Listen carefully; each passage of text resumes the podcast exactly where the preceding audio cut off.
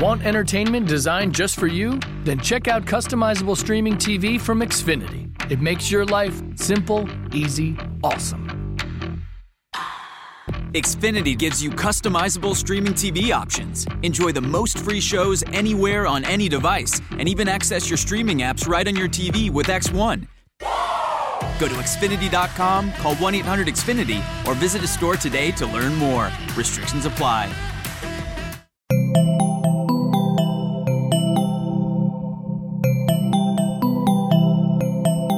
Estás escuchando Posta, Radio del Futuro. Buenos Aires, finales de febrero de 2018.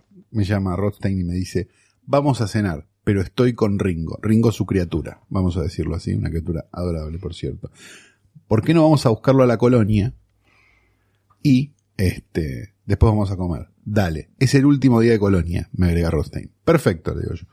Voy a la casa de Rothstein, vamos juntos a la colonia. Rothstein estaba en ese momento muy veraniego, él, una cosa que suele llevar con mucha altura, una camisa hawaiana tenía puesta. Yo tenía puestas unas bermudas hawaianas. Sí, la imagen era chota, pero bueno, era así, fue una casualidad. Llegamos, todos los niños se saludan con la gente, con, con los profesores, mucho amor, mucha buena onda y qué sé yo. Y de repente, un profesor que viajando en progresismo estaba camino a, estaba camino a Dolores y llegó hasta Mar del Plata, nos mira y yo supongo que tenía que ver un poco con la pilcha, nos extiende la mano y nos dice, ¿son los papás de Ringo? ¿Qué tal? Y nos da la mano.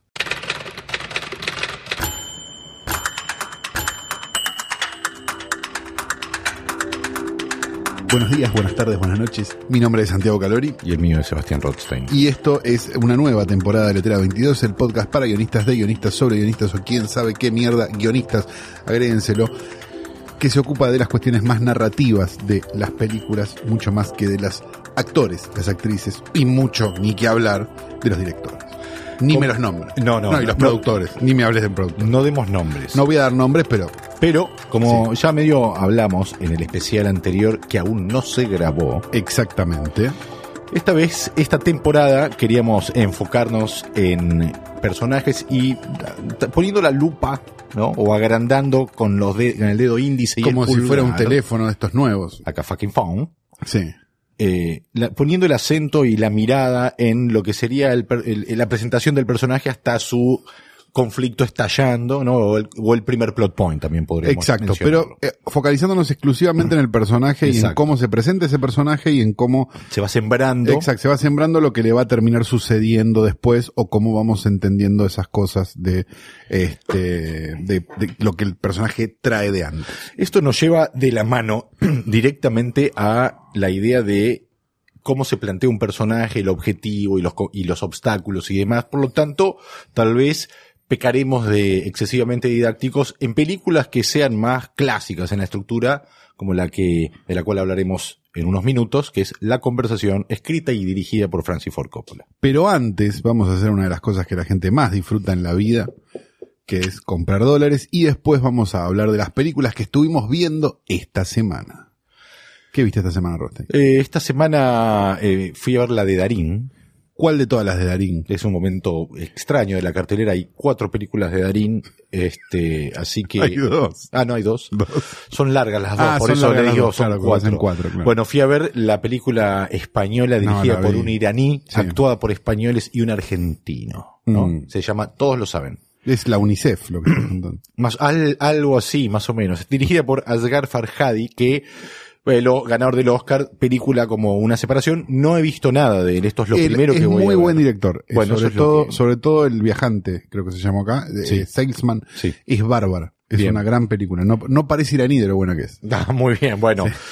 Esta eh, es una película extraña, es extraña, es una película de una familia española que se junta para un festejo, para el casamiento de una de, de las hijas de esta familia, y en el transcurso de este festejo, la hija de el personaje de Penélope Cruz, Lucía, que es la que llega, Laura, perdón, que es la que llega a este pueblo para reencontrarse con su familia, es secuestrada por motivos desconocidos, y eso hace que su marido argentino, Ricardo Darín, viaje a este pueblo, viaje hacia este pueblo y participe, bueno, de, de, toda esta eh, locura que empieza a sucederse porque empiezan a sospechar que parte de, de, de, la, del complot por secuestrar a esta, a la hija de esta mujer es un trabajo interno dentro de la familia y se empiezan a develar como esas especies de enconos familiares de, este, ancestrales, de otra época, que se vienen arrastrando de las tierras. Vos no pagaste la cancha de fútbol esa vez, claro. El, claro, traído como a nuestras tierras de repente, ¿no? De,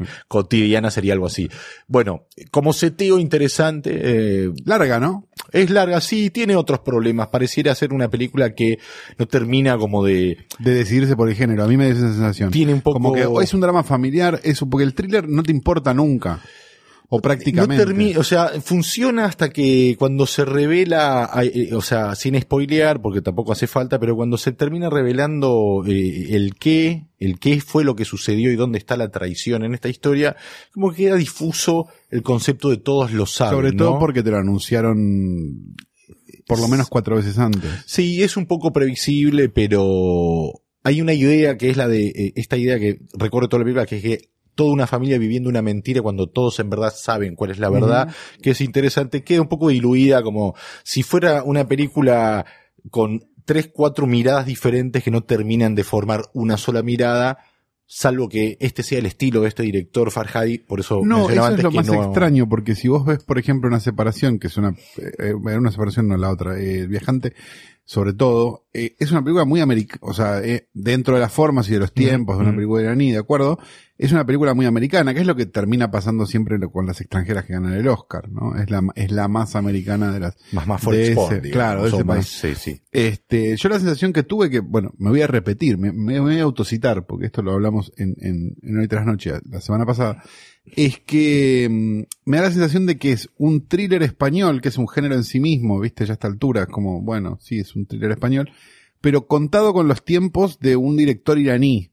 Entonces termina siendo ni chicha ni limonada, porque es como una cosa que no, no, no, no, no, no termina de, de, ok, estamos queriendo hacer una película de personajes, estamos queriendo que alguien se preocupe por, por la, por la, ¿cómo se llama? Por la, este, Buenaventura esta chica. Alguien quiere, digo, ¿qué, qué, qué, querés? Esa, es la sensación que me dio cuando la estaba viendo. Eh, los, el personaje de Bardem me parece, y el de Penélope Cruz me parecen los, los más ricos e interesantes, sobre todo el de Bardem, que es como el que tiene el gran cambio en la película, y el que, al que se le revela como una especie de verdad que nunca se sabrá, o, bueno, no deja de ser para mí interesante, sobre todo para destacar una sola cosa, ya para pasar a que vos nos digas que viste esta semana, que es todo el casamiento del comienzo y lo lindas que son a veces las escenas de celebración y de casamiento cuando se logra captar algún pulso, algún nervio. Pienso en eh, el padrino, pienso en este, el francotirador. El francotirador te iba a decir. Esta tiene un casamiento donde se ponen muy en pedo todos y es realmente muy divertido todo lo que se ve. Demon, la polaca.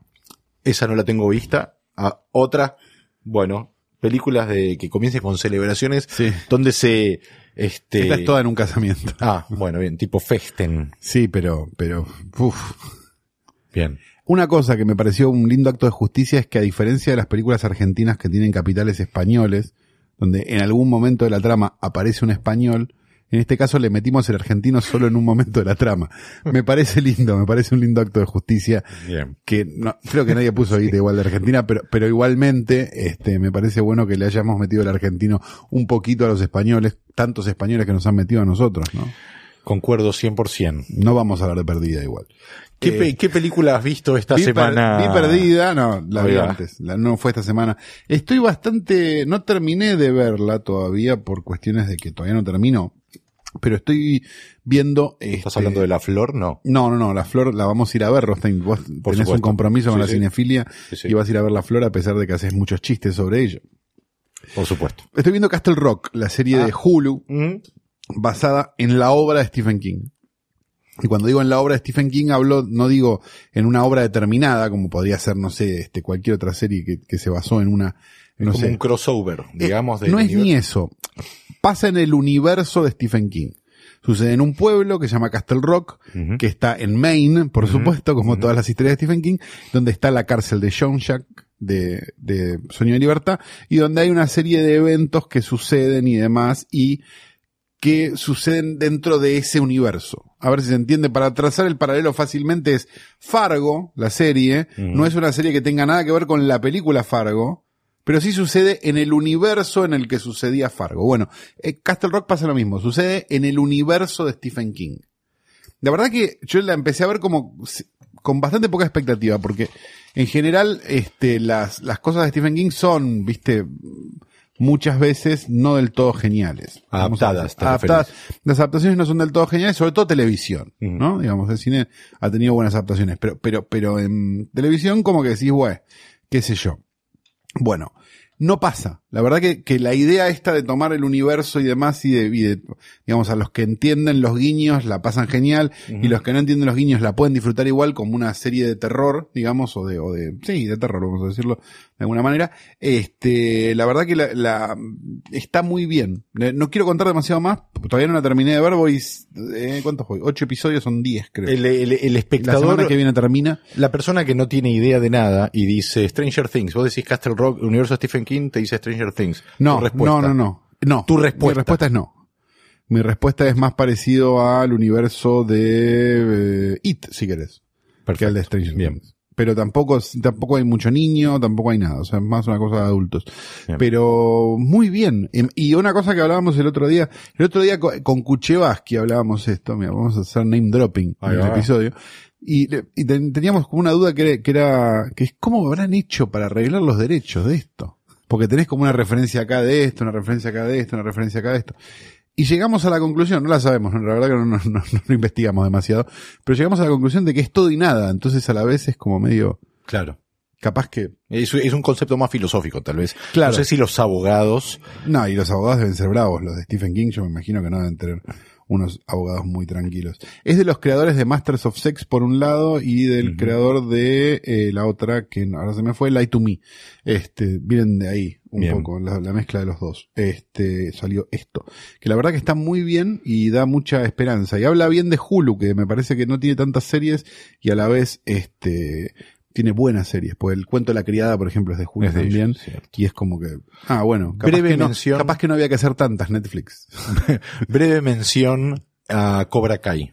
Ah, me- no la vi todavía y me hablaron muy bien de Cobra Kai. Amé Cobra Kai. Es bárbaro, ¿no? Amé Cobra Kai. Eh, Cobra Kai es como la continuación del Karate Kid, directo de la 1, se podría decir. ¿Pasa en, los- que- en esa época? No, no, no, no, pasa Ah, hoy.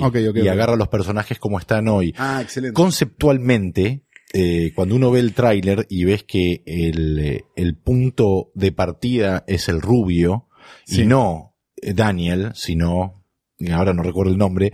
Daniel eh, San. No, no, no, el nombre del rubio, que es eh, ahora Ah, no, no. el protagonista. Se acuerda. y, y lo que tiene de interesante es que es como una relectura de, eh, desde su punto de vista sobre lo que es Karate Kid 1, ¿no? Como desde el rubio es, che, vos viniste de afuera, me quisiste robar a mi novia, me, y, y termina siendo muy interesante cómo, eh, rebotean, digamos, el, el- el concepto del Karate Kid, el concepto del mentor, Sí. este, utilizando la mitología que ya existe. Así que una cosa, la verdad, una belleza, diría, muy divertida. Capítulos cortos, Media hora, ¿no? muy entretenidos, melodrama. de o sea, Amazon, aparte. No, de, es de YouTube. Sí. Eso es lo interesante. Muy melodramático y a la vez este muy como autoconsciente y, y, en- y diría que por momentos en, en un estado de gracia bastante, bastante eh, logrado. Pero no demoremos más con todas estas paquitas la del barrio que estuvimos viendo esta semana y hablemos rápidamente de, no rápidamente, sino en profundidad, de la película que nos compete el día de la fecha, o mejor dicho, del personaje que nos compete el día de la fecha, que es el señor Harry Caul, protagonista de La Conversación. Año 1999, va Fisi 1, Sí.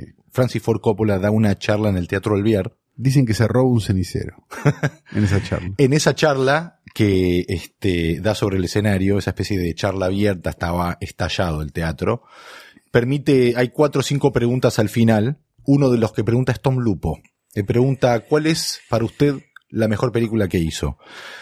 Creo que todos esperábamos que contestara El Padrino 1 Sí, o Apocalipsis, o Apocalipsis Now. Y él dijo la conversación. Tom Lupo le repreguntó, ¿por qué? Y él dijo, porque es la película donde pude hacer todo lo que quería. Y lo es. Para Me mí es la mejor como- película de Coppola.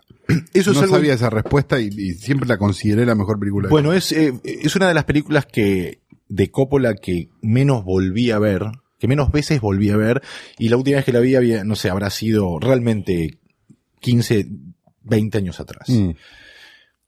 Y era un buen desafío, un buen desafío, era interesante volver a verla porque, bueno, no es ningún desafío es darle play a un es darle play, sí, sí, sí, sí, sí, Sí, tampoco. Desafío es Sonó a frase hecha, trepar el, Am- el Amazonas, iba a decir. En realidad te quería decir la Concau. es verdad. Este, Aún así, con él habiendo dicho eso, podemos decir que concordamos, Sí. ¿no?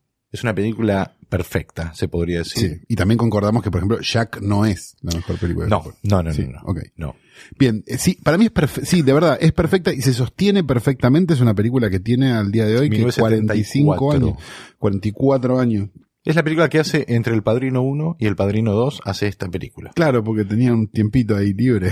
Pero lo interesante, igual, para poner en contexto, antes de Ujú. meternos en, en Harry Cole, el, el protagonista de la película, es como, esta película es como una película súper controlada y chiquitita entre dos películas que fueron gigantescas, que Coppola siempre, al menos las veces que uno lo escucha, más allá de que no va a renegar del padrino, pero siempre menciona que él no tuvo tantas libertades como hubiese querido. De hecho, está el- la leyenda de que el corte del padrino es el corte de Robert Evans, el productor, que Coppola había hecho un corte más corto, etcétera. Esta es una película donde pareciera estar en absoluto control de todas sus ideas cinematográficas, del guion, de la actuación, está como todo alineado a un nivel. Porque es una película pagada por él también. ¿no? Y es de esa parece, productora que formó sensación. con eh, Bogdanovich. The Directors Company. de Directors Company, que le fue muy mal. Creo que hicieron un par de un puñado de películas y, y después fracasó o la cerraron con Friedkin, creo que también. No sé si la, peli- la película que hunde a Directors Company es este Sorcerer, ¿no? Sí, es Me muy parece. probable. Pero Una película buena, por cierto. Muy buena, Está sí. bueno que, le- Sí. que se haya sido hundida por buenas películas, habla Sí. bien de ellos. En Sí, señor, exacto. Pero bueno, la conversación entonces, Sí. eh, ese es el contexto. Coppola mete esta película en el medio de esta locura que es El Padrino 1 y 2, de producción y de ambición y de amplitud, un personaje. Y hace una película prácticamente, podríamos decir, de estudiante de cine, ¿no? Digo, es una película muy pequeña, casi una, una tesis de, Sí, sí. de sí, guion, sí, ¿no? sí. Digo, una cosa como muy simple, muy fácil de hacer de alguna manera y muy difícil de hacer a la vez porque tiene montones de buenas ideas en Sí. realidad. Y tiene un montón de... Es una película que yo la veo como muy cinéfila también, como le veo como...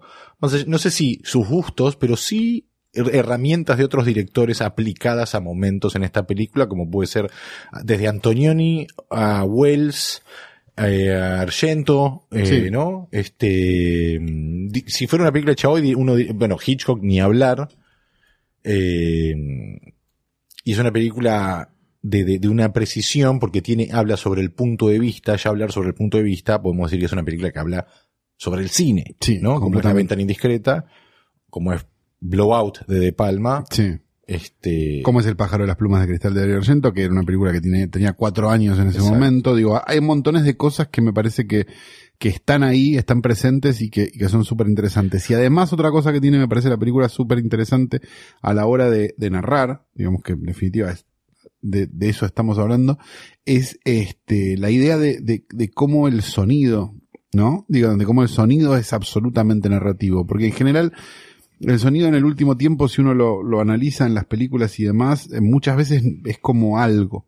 Es como, es como la fotografía, es como, digo, bueno, la fotografía también es narrativa, obvio, digo, pero, pero, pero es más como un, es más un rubro técnico que un rubro narrativo. Mm. Me parece que, que, que muchas veces hoy por hoy el sonido está más pensado en términos de, ah, se siente Que en se el cine, bien. explota acá, Exacto, le explota sí, allá, Sí. no sé qué, que en sí. realidad contar algo con ese sonido. Y me parece que la película, la, la espina dorsal de esta película es eso y, y, y si, digamos, cualquier persona te pregunte por qué es importante el sonido en el cine, lo mandás a ver la conversación y va a entender en un segundo por qué es importante el sonido. Es en una película que la, el- la idea del sonido como parte de, de el interior de la mente de Harry Cowell, de este protagonista, donde la paranoia de este protagonista está contada a través del sonido, también de la imagen, pero a la vez, y esa es la potencia que tiene la película y la trascendencia, tan, a la vez tan alineada con la paranoia setentista que uno percibe en las películas, eh, de Coppola, Friedkin, Scorsese, De Palma, ¿no? Carpenter, en los setentas, ¿no? Como esa Sí, idea claro. de que,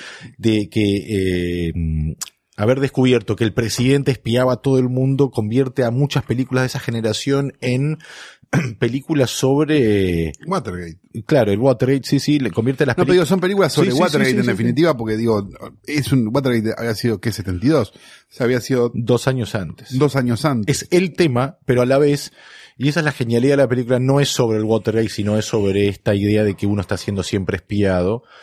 Y, y también una película muy, no sé si es católica la, la, la, la palabra, pero sí un personaje cristiano, ¿no? Con eh, la moral así medio Me parece que tiene, tiene un catolicismo muy fritkiniano, ¿no?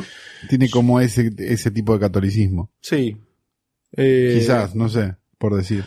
Yo lo veo más siempre alineado en esta cosa escorsesiana de, de la, una, una especie de culpa este, y una debilidad yo- y, y la culpa y la debilidad como co- cohabitando en un mismo espacio. Pero bueno, Harry Cavill. Harry Cavill. Vamos a hablar de, de, de este, además, un actor de mis favoritos de toda la historia. también. Jim Hackman. Jim Hackman. Maravilloso. Está vivo para los que lo están googleando en este momento. retirado de Retirado, todas formas, sí. hace muchos años. Sí, está haciendo... Escribe, eh, ¿no? novelas. Escribe novelas de cowboy, supuestamente. Aparentemente. Eso dicen, en su, en su rancho. Eh, bien, la, Harry Cavill es un este, espía profesional, podríamos decir, un, un, un fisgón profesional. Un hombre al que vos le encargás que grabe una determinada conversación que necesitas tener y él va y la graba de una manera muy profesional y muy extraña, tiene montones de equipos Como y un trucos artista, ¿no? y cosas, es casi claro, exacto, es un, es un artista del, de la grabación sin que la gente sepa. Este, en una época donde obviamente las grabaciones son bastante más complicadas que hoy por hoy, que es dejar un celular apoyado en una mesa Ahora. o algo por el estilo. Ahora yo te estoy grabando, Rosting. No, ya hay micrófono, estamos rodeados de micrófonos. Sí, pero yo te estoy grabando a vos. Ah. Bueno. Ok. Bien, el... fue, fue como un momento... Sí, sí, sí, sí, escucharlo al revés. Sí, claro. Para escuchar al revés. Bien. El punto es que este, le encomiendan una misión como cualquier otra, requiere como cierta superproducción, que es lo primero que vemos, que es cómo se obtiene esa grabación, este, de, una manera como bastante espectacular, con varias personas, varios micrófonos dando vueltas sin que nadie se dé cuenta, telescopios, cosas, no sé qué, no sé cuánto. Cuando escucha esa grabación que le parece inocua, empieza como a, a, de alguna manera a obsesionarse con esa grabación, cuando se da cuenta, cuando hay un pequeño cambio en el plan de cuándo debía ser entregada esa grabación y a quién. A partir de ahí, él, y le dicen algo así como, cuidado que esto es algo peligroso, y a partir de ahí empieza a reescuchar esa conversación y a reinterpretarla a medida que va pasando el tiempo, pensando que estas personas a las cuales se les espió pueden verse muy perjudicadas en caso de que él entregue esa grabación efectivamente a las personas a las que se las tiene que entregar. Sería algo así. Esa sería como una especie de breve sinopsis de lo que sería el primer acto Exacto. ¿no? de la película. Obviamente, lo que hace eh, que esto le suceda a Harry Cavill en su, en su psiquis, digamos, es que él claramente viene de pasar algo, o le pasó algo ya, que tiene que ver con esto. Ha- es una de las cosas que vamos a ir descubriendo a medida que pase la película. Ahora eh, nuestra intención es como concentrarnos en este primer Sí, acto, en el personaje y ver qué cosas no parecen importantes y terminan siendo los, los, lo que hace funcionar las motivaciones de Harry Cavill, que es nuestro protagonista. La película rápidamente eh, con, y con mucha sutileza nos empieza a decir esta película es sobre este tipo. La primera imagen que vemos en la película es la plaza, La plaza. donde está donde escuchamos unos sonidos raros que básicamente Los o sea, micrófonos tratando de encontrar a los personajes, que es lo que vamos a descubrir después. entre medio de toda la gente que está en la plaza, sin que uno se dé cuenta primero, porque la idea es justamente que uno vaya descubriendo a estos personajes de a poco, Harry Cavill está paseando y tratando de identificar dónde están esta pareja que tienen que espiar y un mimo que está como haciendo su típico show empieza a imitar todos sus movimientos y cuando uno ya vio la película, empieza como a notar esta idea de que todo el tiempo uno está siendo perseguido o mirado o que uno tiene la sensación de estar siendo o, o estar siendo perseguido y demás. Pasan a ser pequeños gags que en la, pero que a la vez va- empiezan a construir la psiquis de este personaje que es muy paranoico y que, y pero a la vez por esa paranoia, bueno, va, va a pasar por lo que va a pasar en la aventura. A la vez no es casual tampoco que Harry Cavill esté la primera presentación del personaje o la primera aparición del personaje sea por detrás de los personajes que él mismo está persiguiendo. O sea, como esa idea de que él no existe y él simplemente es un, este, al- es alguien. Un invisible, una especie Exacto. de fantasma. Exacto, De hecho, es alguien que facilita determinadas cosas, pero que cuando no, pero nadie ve y nadie conoce. su orgullo está en, en no, en no ser, digamos, Exacto. ¿no? De hecho, tal vez es una idea que yo confiaría en que tal vez hay muchas ideas que pertenecen al guion, pero justamente porque parece una película muy controlada y porque está escrita justamente por Coppola, que es el director. El vestuario que todo el tiempo tiene Harry Cowell, que es una especie de pilotín invisible, no, y- marrón o- y, no, y también como, como unas- Una unos tonos muy de perderse. Exacto, pero, Sí. pero también contando esta especie de aisl- aislamiento, ¿no? De, de, de- de especie de, de- de distancia que pone con todo un entorno donde él, donde más seguro se siente es cuando está solo y en control de cualquier situación. Esta, esta idea que está contada en las primeras escenas, con él caminando alrededor de esto, esta, esta pareja que quiere espiar y con este mimo imitándolo, luego el mimo empieza a seguir a otra persona, luego él se mezcla entre la gente, vemos a la pareja, después él se mete en esta en la van, camioneta donde está su socio, eh. Saul, Stan, Stan, perdón, que es John que Casale. John Casale, el, el, el de Niro que no fue. claro. ¿no?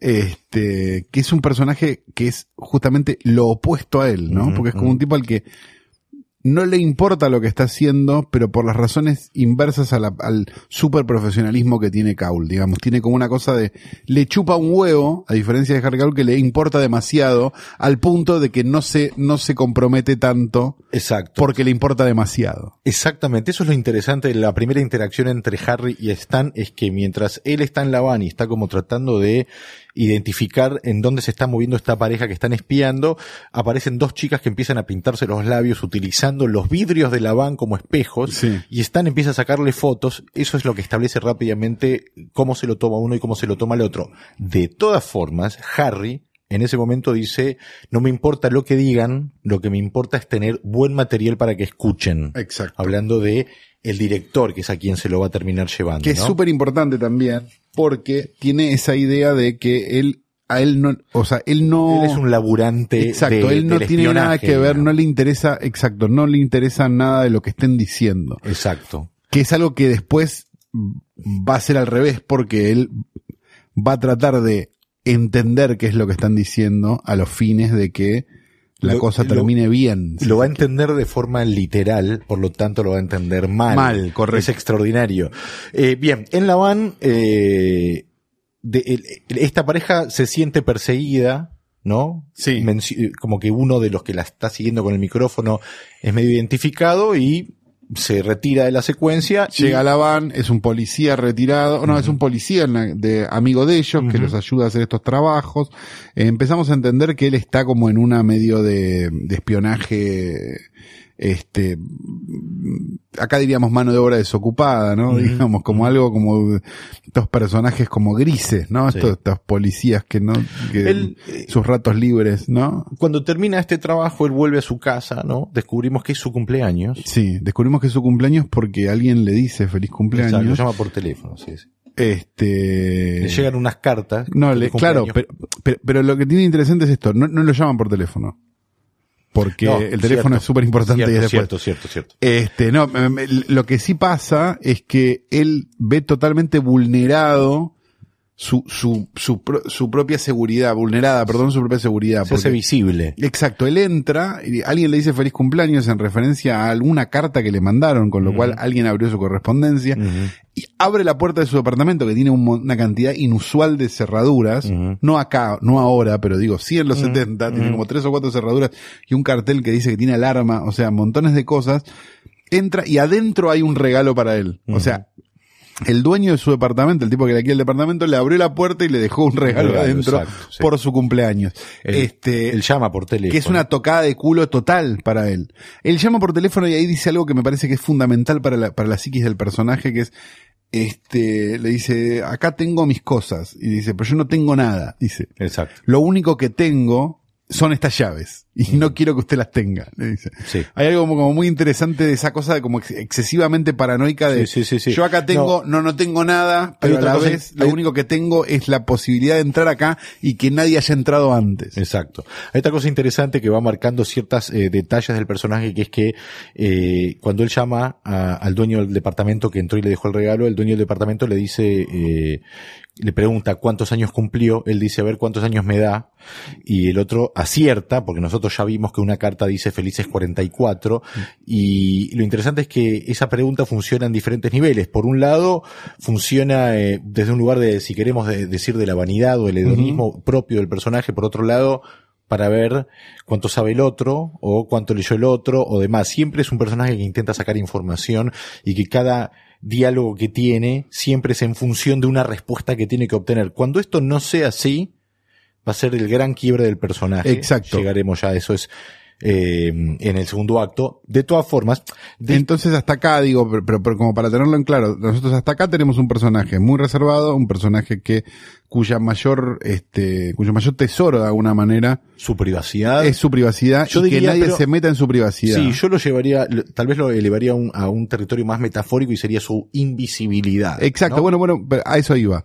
Este, y que tiene una relación con el trabajo que tiene muy pas- muy apasionada porque es lo único que hace, o prácticamente tiene un Y hobby que vamos a descubrir después. Sí, sí. Este, pero sí que, que, que, lo- que lo lleva como hasta el máximo de, de la, del- del- de lo importante para él. Sí. Este, que de alguna manera empieza a ser vulnerado con cosas muy pequeñas, claro, detalles muy el pequeños mismo de la primera escena. y casi, este, no importantes Ahora, en principio. hasta este momento lo hemos visto trabajando y viendo cómo se toma su trabajo, su relación con su vecino, dueño y demás.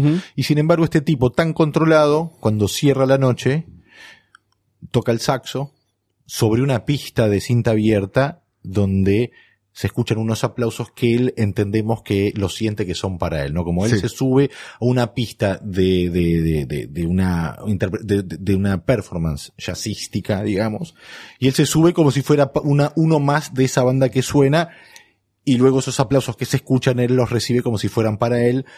La película funde a negro en ese momento es como la presentación de, de este personaje.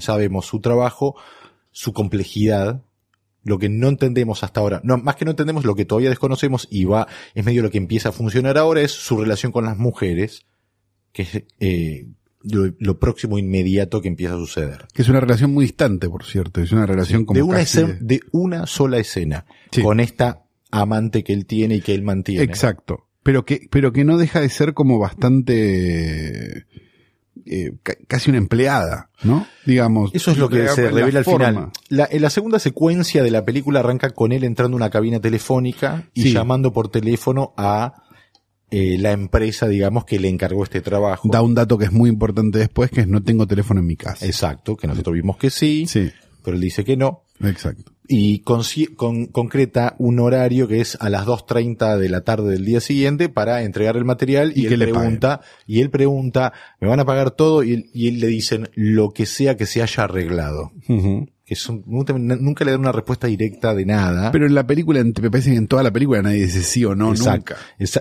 ese me parece que tiene que ver también con, con un lenguaje típico de telefónico para no y de, y de y de este tipo de personajes nadie dice sí o no. No, por Eh, supuesto. digamos en general. Todo es información a procesar. exactamente. De ahí eh, Harry va, se, sube en un ascensor, baja en un piso, después vemos que baja una escalera, o sea que entendemos que él para ir a un lugar que está yendo siempre sube hasta un piso más su, su oportunidad para espiar y luego entrar de repente a este departamento que es donde vive su amante, mujer a la que él ama, esto lo sabremos después, pero que en un principio parece una relación de amantes y demás, y lo que vamos entendiendo es que él le paga el alquiler de ese lugar y ella está ahí para esperarlo cuando él tenga ganas de ir y estar con ella.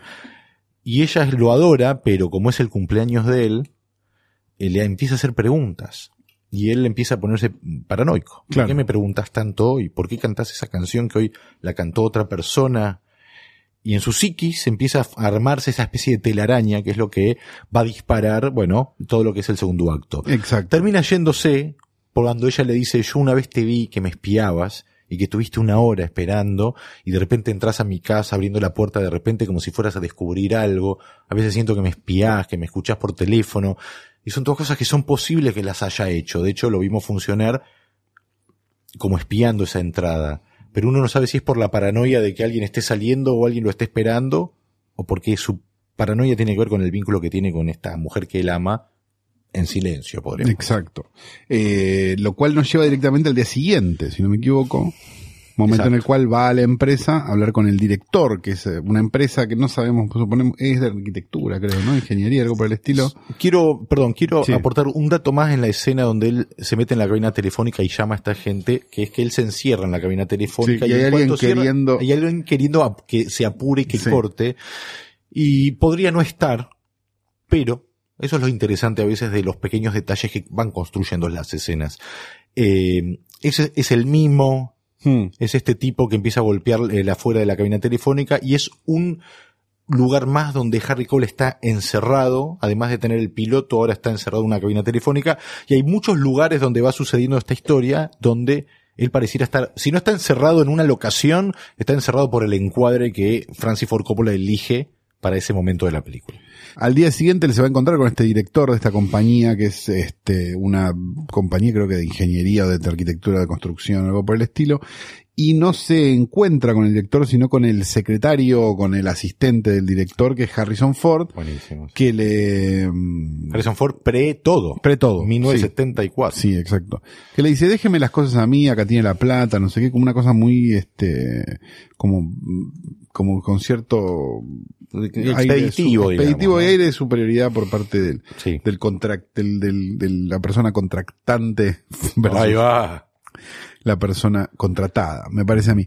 Este, lo cual también, este, lo cual genera eh, en él una cierta paranoia Una duda, y sí. una duda de su Pero, profesión. pero aparte por, porque... pero por profesionalismo también. no, y aparte porque el pedido era entregado en mano al, Exacto, director al director. y no se estaba cumpliendo eso y él eso le genera una sospecha. Exactamente. Más allá de que siguió escuchando. Entonces le dice, este- no, tome la plata, no sé qué, hay como una especie de, de, de, de- de- de- Tironeo. de tironeo por las cosas, él se va con las, la agarra la- el sobre y cuando agarra el sobre, digamos que le había llevado con las grabaciones y demás, Harrison Ford le hace una advertencia y le dice algo así como, esto es algo muy peligroso, no se meta. Esto gene, este, Ese es el plot point. O sea, Total, si el objetivo de él, ha- hagamos est- esta como, lo pasamos en limpio.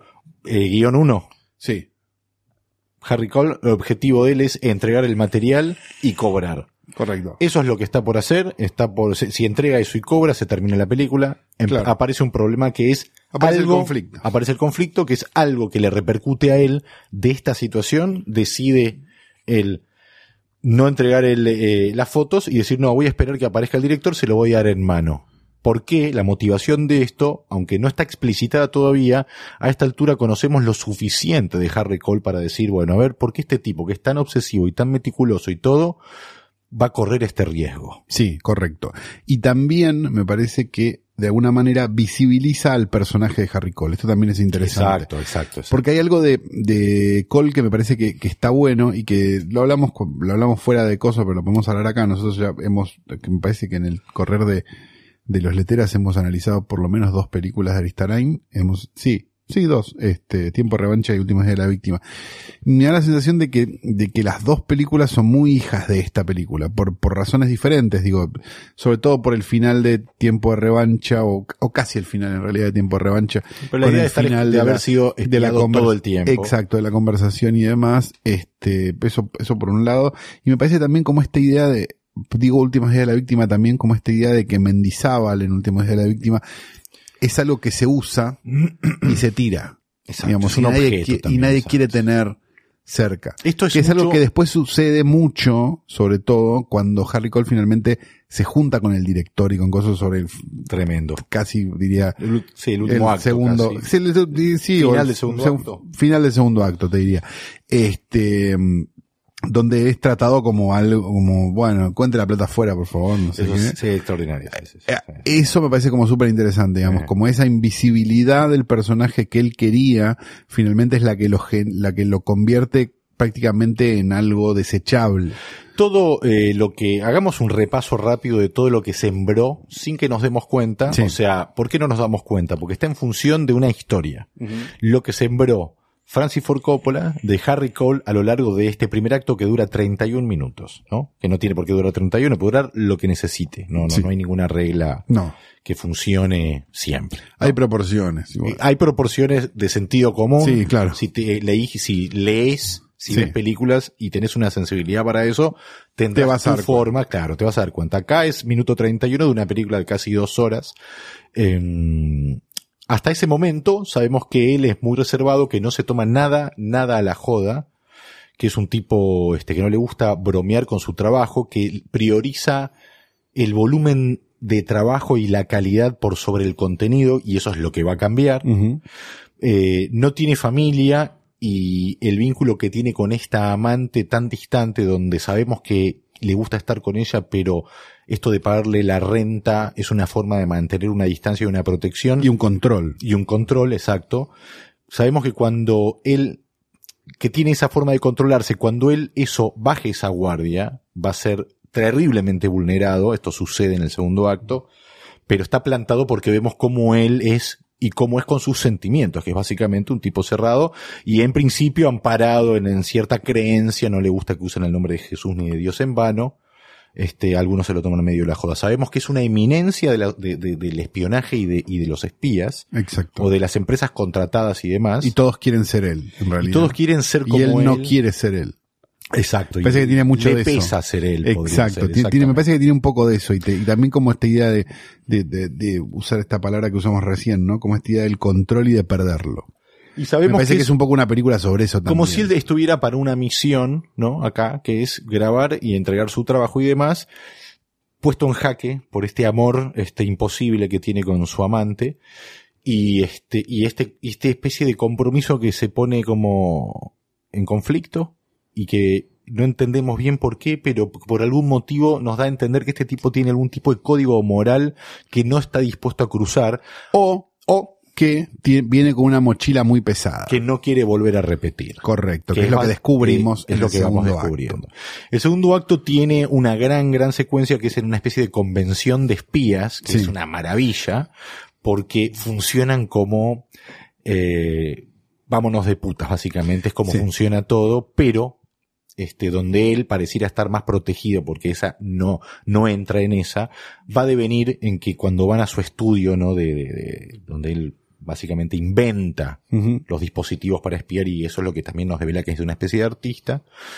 En realidad es toda una gran puesta en escena para sacarle, sacarle unos audios que él no entregó a este director. O sea que es engañado y vulnerado. Es engañado y es vulnerado además al principio por un chiste que le hace uno de los personajes que lo que hace es este escuchar al que escucha, ¿no? O sea, espiar al espía durante un rato, que tampoco es importante demasiado. Pero para él, pero para él es súper importante. es, para él es, Es, es como, es como estar desnudo de repente frente a un montón de me, gente. me hizo acordar a el momento en El color del dinero, ¿no? 12 años después, donde Eddie, Eddie, Eddie Felson, ¿no? Paul Newman, pierde, es engañado por Forrest Whitaker en las apuestas y dice, no, a mí me engañaron, no puedo participar más de esto. Este engaño que experimenta en carne propia eh, Harry, porque le regalan una lapicera, ¿no? Con este que micrófono. tiene un micrófono, claro. Este, pero que a la vez usaron otro chiste para, como distracción para que él no piense que eso podía llegar a tener un micrófono, es expuesto, ¿no? Delante, en esta fiesta, en su propio territorio, podríamos decir. El tipo que le regaló la lapicera aprieta un play y le dice, mira lo que te grabé. Y fue, y lo que le grabó es el momento de mayor sinceridad emocional que él tiene con una mujer donde le dice, che, vos qué pensarías si alguien que te paga un departamento y va cuando quiere, este, vos crees que si uno vuelve, y es un momento donde uno ve la humanidad de él y en ese momento es donde es- esa exposición es humillante. Exacto, porque a él lo están escuchando Exacto. en un momento que él piensa, Verdadero. que él piensa que no lo están escuchando, Exacto, que es lo que él hace todo el tiempo. Digamos, ti- tiene eso. Bueno, ahí también se revela, durante, esa, durante ese evento se revela cuál es la mochila que él trae cargada, que un trabajo anterior de escuchar de él generó la muerte Tres de una muertes, familia. Exacto. Entonces, eso, este, y es lo que también lo hace cambiar de ciudad, si no me equivoco. Exacto, exacto. Él se va de Nueva York a, a San Francisco, o sea, como que se va Hay una, un- es como que se escapa de una punta a la otra del país para tratar de, de, como de escapar de eso que hizo y de olvidar. volverse más invisible. Hay un detalle que nos olvidamos de mencionar, que es que cuando él va a la primera reunión en este edificio a encontrarse con el director, pero no deja el material, ve, yéndose, ve a la pareja que él estuvo espiando, Sí. que trabajan en este edificio también. Se cruza primero con uno y después y con después el se cruza con la, con la mujer que se sube al ascensor y él está con la grabación en la mano y la mujer hay un momento de absoluta tensión que solamente él tiene.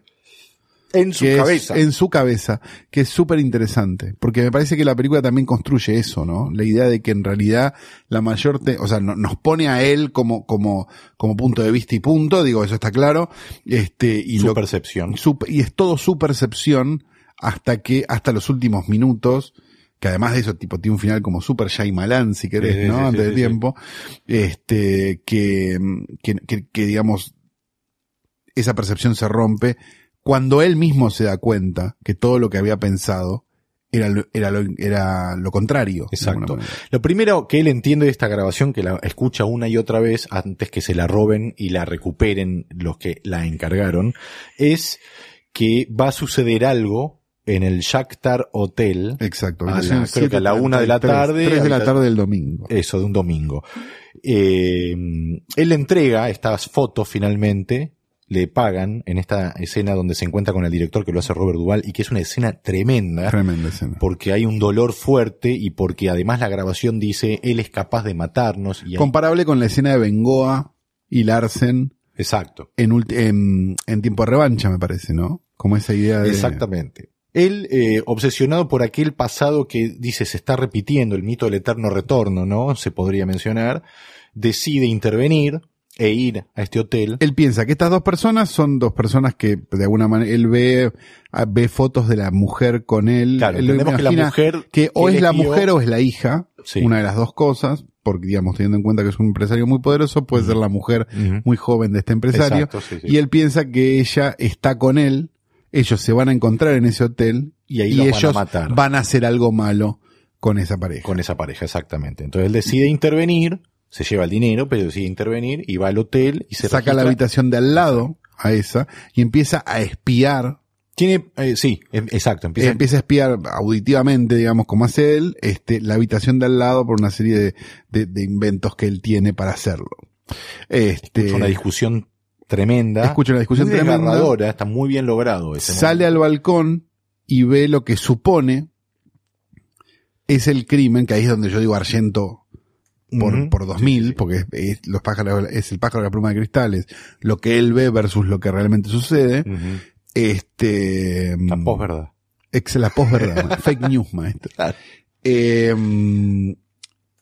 Él ve, eh, o sea, él sale al balcón y el balcón tiene una división con el balcón de la habitación Exacto, lado pero con un vidrio esmerilado, con lo cual él supone que están matando a la mujer. Se ve como un manchón de sangre. Manchón de como que sangre, Está exacto. sucediendo ahí. ¿Qué pasa?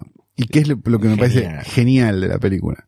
Él decide no escuchar más. Exacto. Se- Él sube el volumen de la tele, sube el volumen, cierra las cortinas. cierra las cortinas, se encierra y se tapa, se tapa, es y trata de no escuchar más lo que está pasando al lado que supone es culpa de él. Exacto.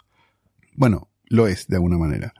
Este, lo que descubrimos después, Pasan horas pasan horas, la- él- llega la policía, una serie de cosas, y él se mete. y él se mete como quien pasa y se da cuenta que en realidad la pareja, No, no, no, no. Él se mete en la habitación ah, él se mete en la habitación, y, no hay- y está todo limpio, como si nada hubiese sucedido. verdad, Va al baño, sí, porque él estuvo escuchando desde su baño, va al baño, aprieta el, el- el botón del desagote sí, y primero no pasa nada y de repente empieza a salir Sangre. sangre, y bueno, confirmamos que algo terrible pasó. sí.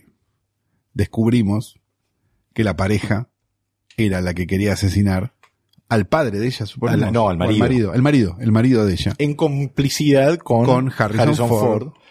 Él va a la empresa y es toda una puesta en escena donde el marido supuestamente murió en un accidente de auto. Él llega y ve cómo sacan el cuerpo de, de, de- de Robert Duval y tiene ahí todo un juego de miradas donde él entiende que Que- todos saben Que, que él sabe. que él sabe. A partir, él vuelve a su casa.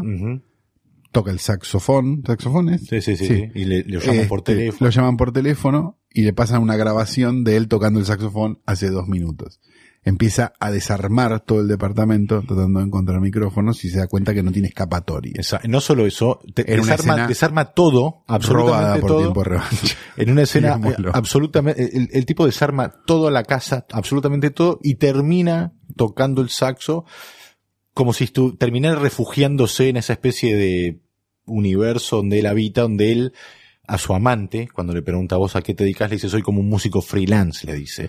Por lo tanto, el final, él tocando el saxo en el medio de ese caos donde ya no va a ser nadie, porque ahora es más visible que nunca, termina tocando ese saxo como si él, el único lugar posible para habitar es ese lugar de fantasía donde él es músico freelance. Y, y ahí te deja la película con la idea de que estamos todos siendo espiados y digitados de alguna forma y que en- de alguna manera lo único que nos puede mantener vivos es nuestra propia ficción. Qué lindo, Rostein, lo que decís. La conversación, escrita dirigida por Francis Ford Coppola en 1974, Harry Cowell, Gene Hackman, eh, y Uno de los mejores personajes de la historia del cine. Sí, una de las mejores películas de la historia del cine, me animaría a decir. diseño top de so- 5 de la historia del cine. Sí, sí, Y diseño de sonido de Walter de Moore. Walter Murch, eso también. eh, Montajista, en sí, realidad. sí, sí, uno de los grandes genios, este, bastante trabajo hay acá. Nominado al Oscar Mejor Sonido, no ganador del Oscar Mejor Sonido, una cosa inentendible. está muy bien. No sé contra qué iba, pero, Pero bueno, es una película, No sentido además de para ver, es también una película para escuchar. eh, Para mí entra en, la- en el territorio de la ventana indiscreta en cuanto a que es una película sobre el ver, sobre un personaje que no podríamos llevarlo a un terreno así como analítico o como Sarasa sea, un tipo que no, no logra entender que existe un fuera de campo, por lo tanto él cree que es lo que él cree que es, si entendiera el fuera de campo, porque al final ese, ese audio que él escuchó una y otra vez, cuando lo escucha por última vez, luego que sucedió todo, finalmente cobra total sentido. entiende que de lo que estaban hablando era de matar a el dueño, al director de esta empresa. Y que siempre estuvo ahí esa información y él no la entendió. Exactamente. Así Me parece, aparte, una cosa súper interesante que es este la idea de, de cómo las películas sobre el cine en realidad no son películas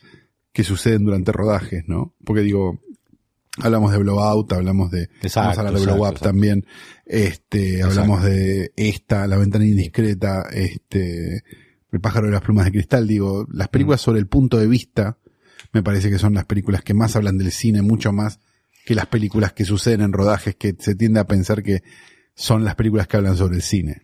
Exacto, sí, sí, sí, sí. No, más de forma más explícita, pero sí en este caso exactamente. Yo diría que Blowout, eh, la conversación, eh, sobre todo porque hay un momento que es donde los personajes hacen la película de forma literal. Jim Hackman empieza a operar, Harry empieza a operar los diferentes micrófonos como si fueran las diferentes cámaras, ¿no? Donde hay puntos de vista, así como eh, Travolta arma con las fotos que recupera de la revista y el audio que él grabó la noche del accidente, arma la película. Esas dos cosas que tienen que ver con el oficio, este, me parecen una maravilla. Como lo es la conversación de, como dijimos, Francis Ford Coppola. Y estamos llegando casi al final de este Letera 22, temporada 4, episodio 2, si no me equivoco, después del especial de Navidad que todavía no grabamos. Eh, y diramos por Instagram Stories si querían hacer preguntas para ser respondidas durante este envío. Y hay varias preguntas que han llegado.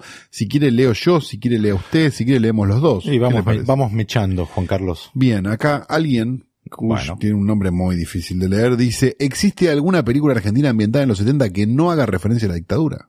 Por supuesto. La película Pampita. Un un Claro. gran ejemplo. Claro, ahí tenés. Es Que sí- sucede en Uruguay, ¿no? En. Sí, en un no lugar, dirían en su facultad, señor. ¿Existen películas buenas con guion malo o regular? Pregunta Facundo. Sí, por supuesto, todas las de David Mamet.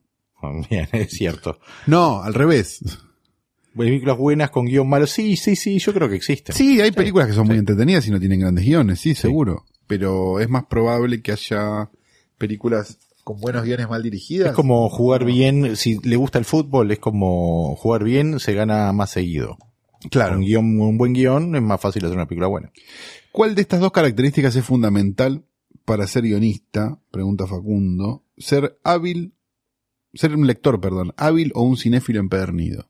Las dos cosas. Para mí la, más la segunda que la ¿Y primera. por qué hay que elegir una para eso? ¿Quiere Porque quiere que elijamos una de las dos. No, no le voy a dar el gusto. Ok, Sea un rebelde. ok.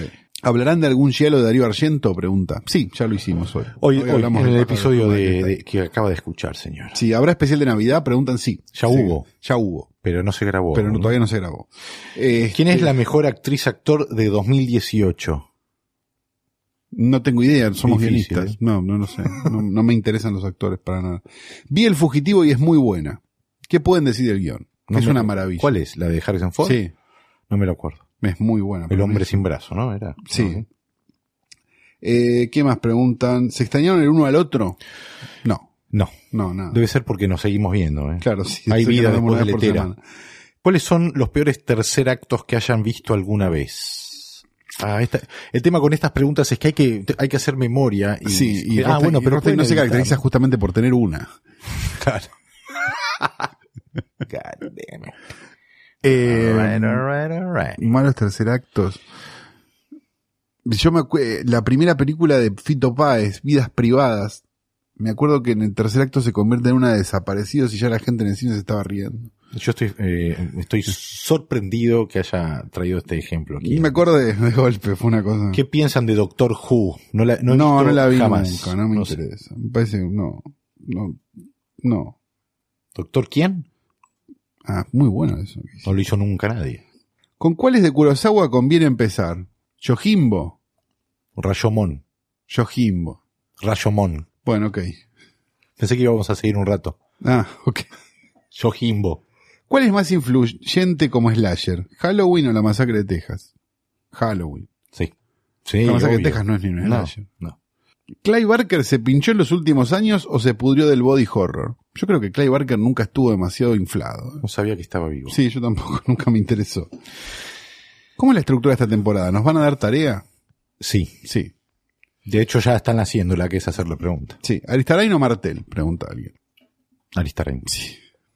¿Esquivar el cliché al escribir es un cliché? Sí. Por, todo es un cliché. Y es más, lo más triste es que cuando pasen un par de años y usted descubra que todo lo que uno ya está diciendo ya fue dicho antes, Se va a dar cuenta que es un cliché también. hay que volver al cine mudo. Claro. Acá Luciano hace una pregunta muy importante que es ¿cuándo sale? Ahora que lo estás escuchando. Excelente. Claro. ¿Qué banchero? No, otro, un Luciano que, que, al que le contestaríamos una pregunta. Mejor guion argentino en lo que va del año. Mm. ¿Argentino? No, mejor guion argentino, dicen acá en general. Eh, bueno, yo re- me, me atrevería a responder lo siguiente, pero no es el episodio para entrar en debate, que diría El Ángel, el guion escrito por Luis Ortega, Sergio Holguín y Rodolfo Palacios, simplemente porque me da la sensación de que ese guion quiere ser así. No sé si se entiende, Sí. pero no lo sé. Torre Nilsson o Fabio. Jueguesela, dice acá. No, jugársela es otra cosa. ¿eh? Claro, sería... Claro, sí, Sí, no, no, una, no una pelea entre dos directores que nadie puede distinguir demasiado, Torre Nilsson o Fabio. Iría con Fabio. Sí, creo que sí, yo también. Me parece como lo más lógico. Acá, mire, esta que la tenía incompleta. Última, al ver una película, ¿cuáles son los acontecimientos que lo llevan a decir o pensar que el guion es bueno? Bueno, la película de la cual hablamos hoy es un buen ejemplo de un guion perfecto, que tiene que ver con la siembra de los acontecimientos que luego van a hacer que todo sea inevitable e impredecible sin que uno se dé cuenta. Volver al futuro, otro gran ejemplo de un guion perfecto. Claro, y aparte como esta idea de que las co- no estás viendo al guionista. Me parece que también un buen guion, un guion bien escrito también tiene que ver como cuando te vos haces- te haces una pregunta sobre la película y la película automáticamente te contesta eso que vos te preguntaste. Pues es un guion bien escrito. Y pasa mucho, ¿viste? Eso Sí. de, pero para, ¿este quién es? Y alguien tú tira esa información así. Y eso es realmente algo que está, me parece bien escrito en general. Sí, concuerdo. Y llegamos al final de este segundo episodio de Letera 22 temporada 4, no sin antes irnos con la querida frase de la querida institución del guionismo argentino, Argentina. los queridos amigos de Argentores que auspician, no, este, este espacio que nos regalan, como siempre, el guionista llega a la página Argentores, quiere ir hasta cuenta corriente y antes de la cuenta corriente se encuentra con la imagen en general de un actor que le quiere hacer sentir lo que es ser guionista. En este caso es un actor y es un guionista porque escribió un solo guion y lo repitió toda su vida. Hablamos de Roberto Gómez Bolaños, ¿eh? 2000, eh, muerto en 2014 y nacido en 1929, actor y autor mexicano. Declaraciones a la prensa al obtener el premio TV y Novelas en 1987, dijo lo siguiente. lo único que puede sostener a una película o a un programa de TV es que su guion sea creíble. Trate el tema que trate. Y si lo tiene que sostener el guion, pues si no, estás filmando una cosa de viejos vestidos de niños, ¿no? Aparte, qué huevos argentores de ponerlo, ¿no? A Roberto Gómez Bolaños que le debió guita, creo hasta ahora, ¿no? Lo puso ahora que murió, ¿no? Cosa de que va a venir Florinda Mesa, muchachos, ¿eh? Cuidado. La tarea para la semana que viene. Sí, por favor, hagamos eso antes de todo lo otro, porque si no nos vamos a olvidar, Rostein. Exacto. sí. Eh, ver una película de origen italiano, Cine europeo. cine europeo para los que tengan ganas, llamada El Más Allá, de Lucio Fulci. Un drama. Un drama con una mujer rubia que la No. pasa muy mal. Exacto. Vamos a concentrarnos en ese personaje en el próximo episodio de Letera 22. Mi nombre es Santiago Calori. Y el mío era Sebastián Rothstein.